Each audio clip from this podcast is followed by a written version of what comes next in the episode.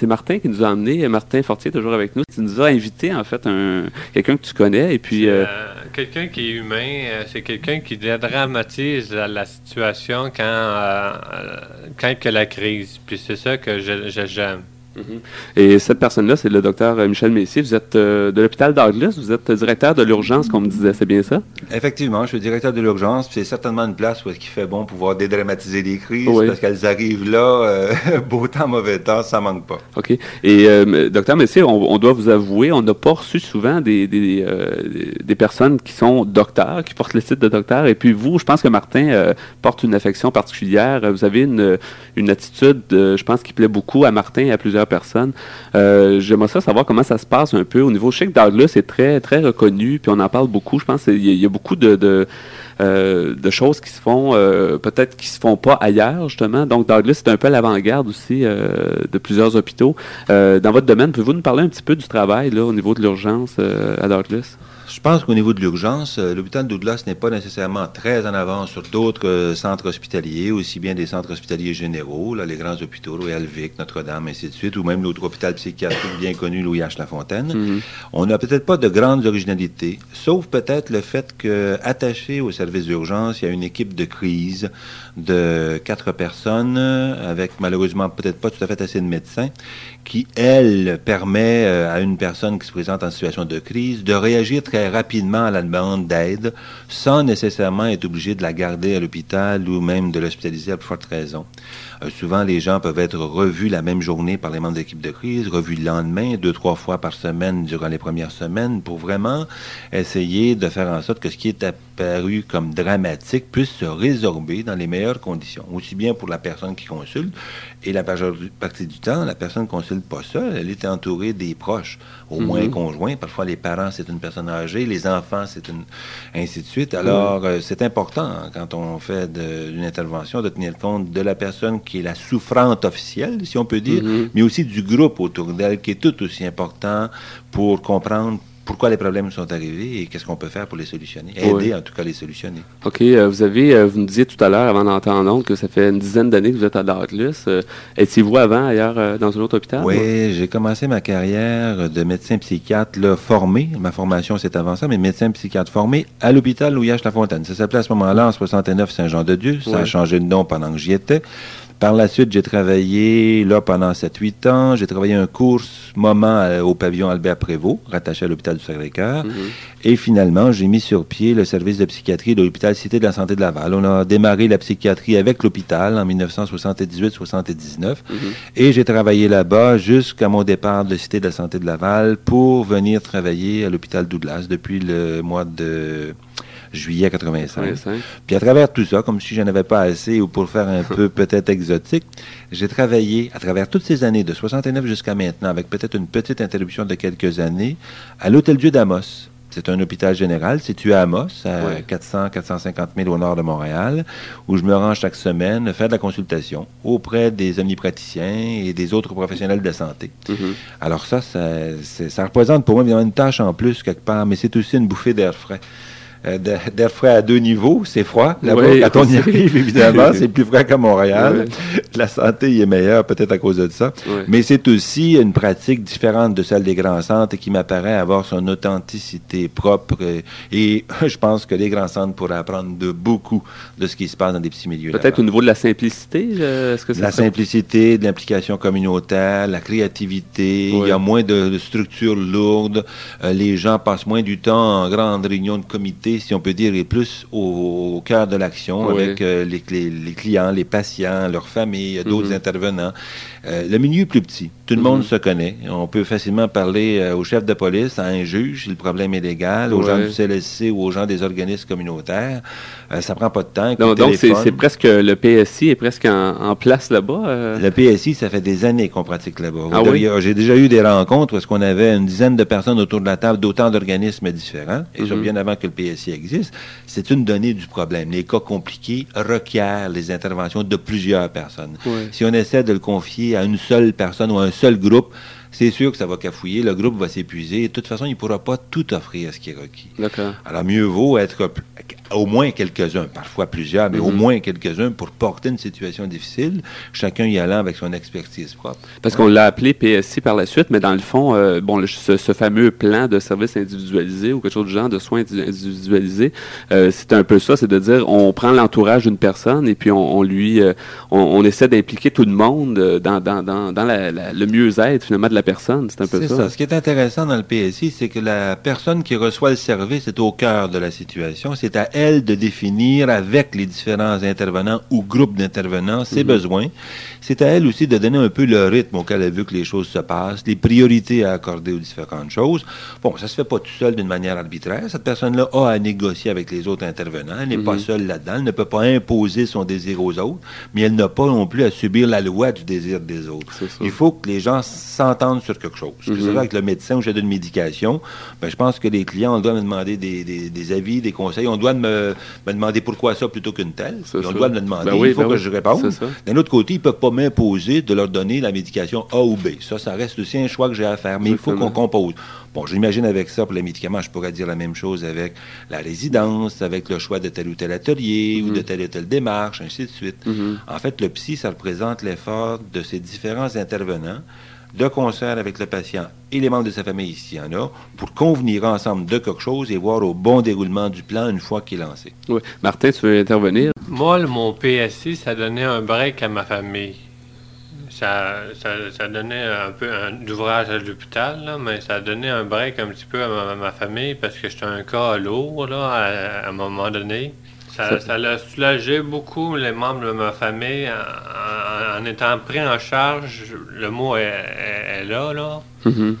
Mais euh, aujourd'hui, je suis presque autonome. Là, tu sais, je suis comme, euh, je suis très fonctionnel.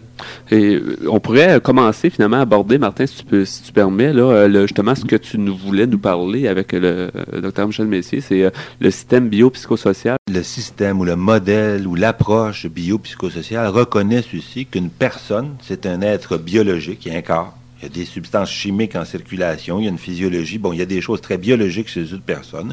Il y a aussi des comportements très liés à, à ce qu'on appelle la vie psychique.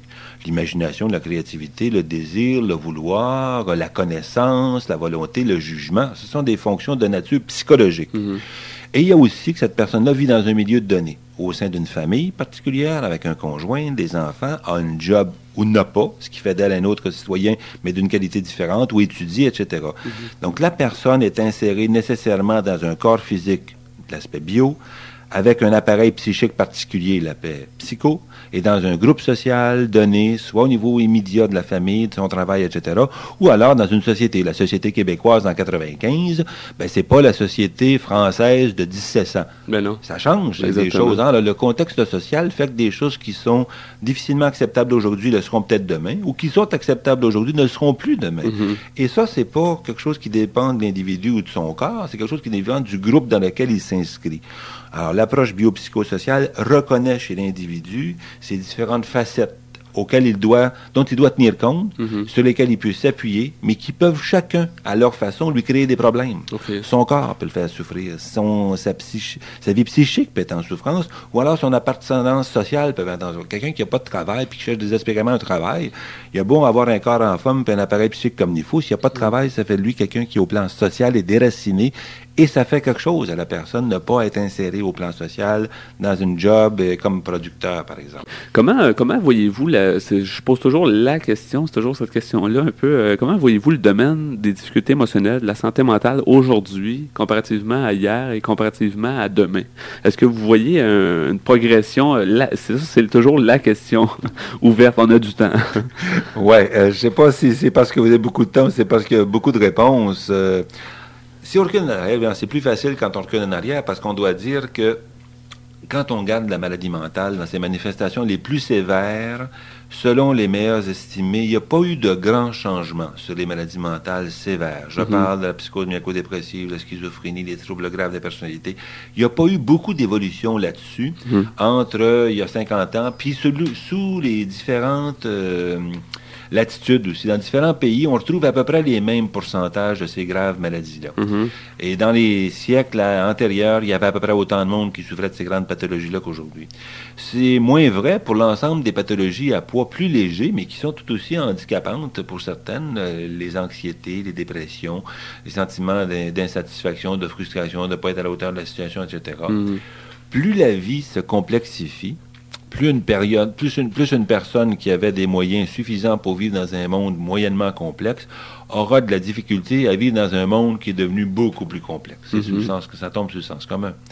D'un autre côté, il y a aussi des phénomènes de société comme l'absence de travail aujourd'hui. Quand les taux de chômage montent comme ils, comme ils montent, ben, quand tout le monde travaillait auparavant, les chômages étaient rares et peu nombreux, euh, ben, il y avait une dimension de leur individualité qui était préservée. Aujourd'hui, avec l'important taux de chômage, il y a beaucoup d'individus qui souffrent de cette situation-là, ce qui n'était pas le cas auparavant. Quand tout le monde devait gagner sa pitance, tout le monde devait travailler un peu. Mhm. Aujourd'hui, il y a des gens qui sont exclus, euh, dont on ne veut pas dans le cadre du marché du travail, qu'on paye littéralement pour rester à la maison, rien faire, selon l'expression de Félix Totler, ce qui Mhm. représente une bonne façon de tuer euh, l'imagination de ces gens-là, leur créativité, leur humanité, leur Mhm. individualité, leur sens d'autonomie. Et je pense que ça, c'est des problèmes qui n'étaient pas. Dans ce sens-là, on peut imaginer dans l'avenir une plus grande complexification, des gens qui vont avoir plus de difficultés, et probablement comme résultat toutes sortes de détresses, peut-être pas les grandes détresses psychiques qu'on appelle maladies mentales, mais toutes sortes de détresses psychiques tout de même importantes. Et qui sont peut-être de, de plus long, euh, qui restent peut-être plus longtemps chez l'individu, d'un sens, c'est peut-être pas grave, mais c'est peut-être des, des, des genres de dépression passagère, mais qui, qui, qui empêchent l'individu carrément de, de, se prendre en main. et qui peuvent avoir comme conséquence des choses graves, par exemple le refus de s'impliquer, euh, la prise de toxiques, qui devient donc un deuxième problème, pas seulement des problèmes de santé mentale, mais des problèmes en plus de ça de prise de drogue, de ça. médicaments, d'alcool, etc. Euh, quand on pense suicide aussi, qui est souvent une avenue choisie par ces gens-là pour faire taire leur souffrance. Je pense pas que les gens veulent nécessairement mourir, mais ils veulent plus endurer ce qu'ils endurent, puis ils n'ont pas beaucoup d'autres moyens, croient-ils, à tout le moins, Mm-hmm. euh, pour y faire face. C'est ça, Martin, euh, encore avec nous, Martin Fortier. Quelque chose qui m'a aidé beaucoup, moi je suis suicidaire euh, beaucoup, puis euh, la remotivation à l'hôpital d'Arlus m'a aidé beaucoup euh, en, en me créant des objectifs réalistes. Mhm. Puis euh, ça, c'est Nicole Lahaye, euh, la qui m'a aidé beaucoup. Mhm. Et justement, que pensez-vous, euh, Michel Messier, de, de- du côté, euh, comment je dirais ça, le, le- parce que c'est sûr qu'il y a eu une époque où la psychiatrie, où les médecins avaient un rôle très très important au niveau de, des, des gens, et de plus en plus, euh, on dirait qu'il y a quelque chose qui est plus euh, alternatif et qui est plus euh, euh, près des gens, peut-être de- de- d'essayer de, comprendre l'humain, euh, de, de si on peut, de réduire une médication. Que pensez-vous de toute cette évolution-là, comme Martin dit justement, remotivation et tout ça? Alors, de ce côté-là, l'hôpital Douglas, c'est certainement un peu spécial parce que, surtout dans le cadre du département du service de réadaptation, nous avons toutes sortes de moyens bien différents d'approcher les gens, d'essayer de les aider.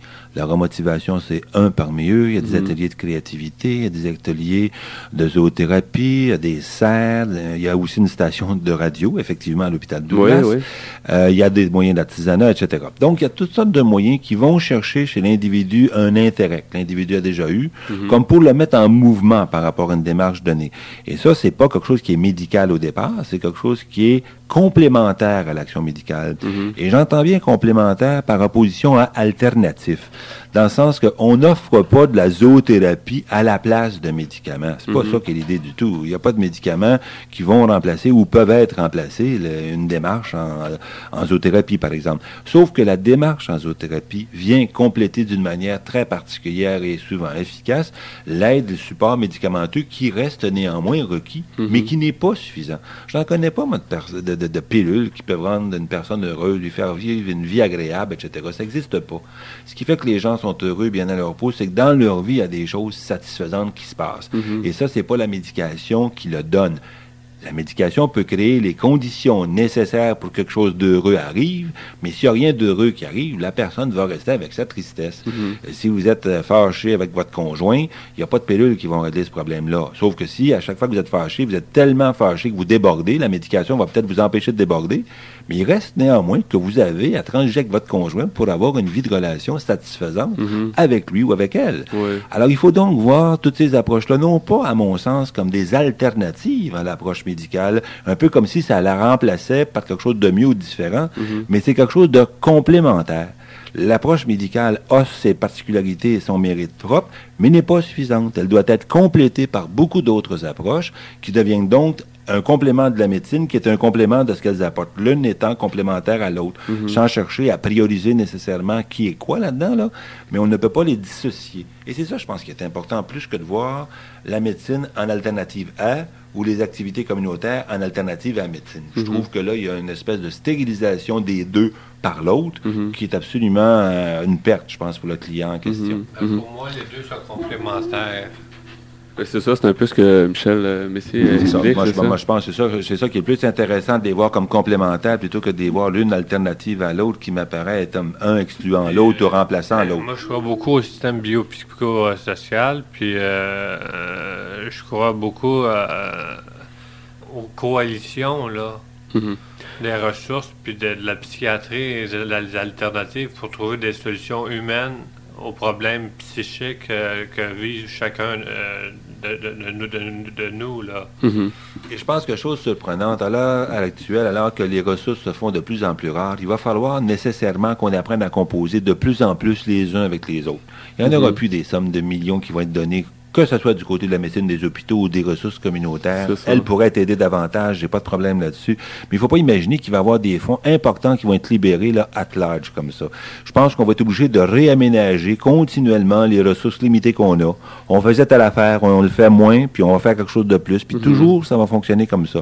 Ça va nous forcer à collaborer les uns avec les autres. Et j'espère que de cette collaboration... hein, Ben oui, espérons que de cette a- il y a collaboration... des affrontements depuis des années entre les, les deux, les deux tendances, milieu communautaire très alternatif, milieu médical très médical et à tout le monde entre les deux, là, mais euh, C'est ça. Les gens devaient en prendre une option. La clientèle était un peu en otage. Si tu vas dans un organisme communautaire, tu n'as quasiment pas le droit de prendre des médicaments ou d'aller chez le médecin. Si tu vois c'est le médecin, c'est tout juste si tu n'as pas le droit de... C'est Ouais, comme ouais, t'es de- défendu d'aller dans un groupe alternatif. Hein, les gens y perdent là-dedans. Je pense qu'il faut qu'ils aillent puiser auprès des médecins ce que les médecins peuvent leur apporter et pas d'autre le chose. fameux partenariat dont on parle depuis des années. Exactement. Euh, sur ce, c'est tout le temps qu'on a. Ça a été très intéressant de vous avoir à l'émission, euh, en espérant vous reparler euh, bientôt. Euh, bonne continuité dans vos fonctions. Ben, je vous remercie beaucoup de m'avoir invité. C'était très agréable.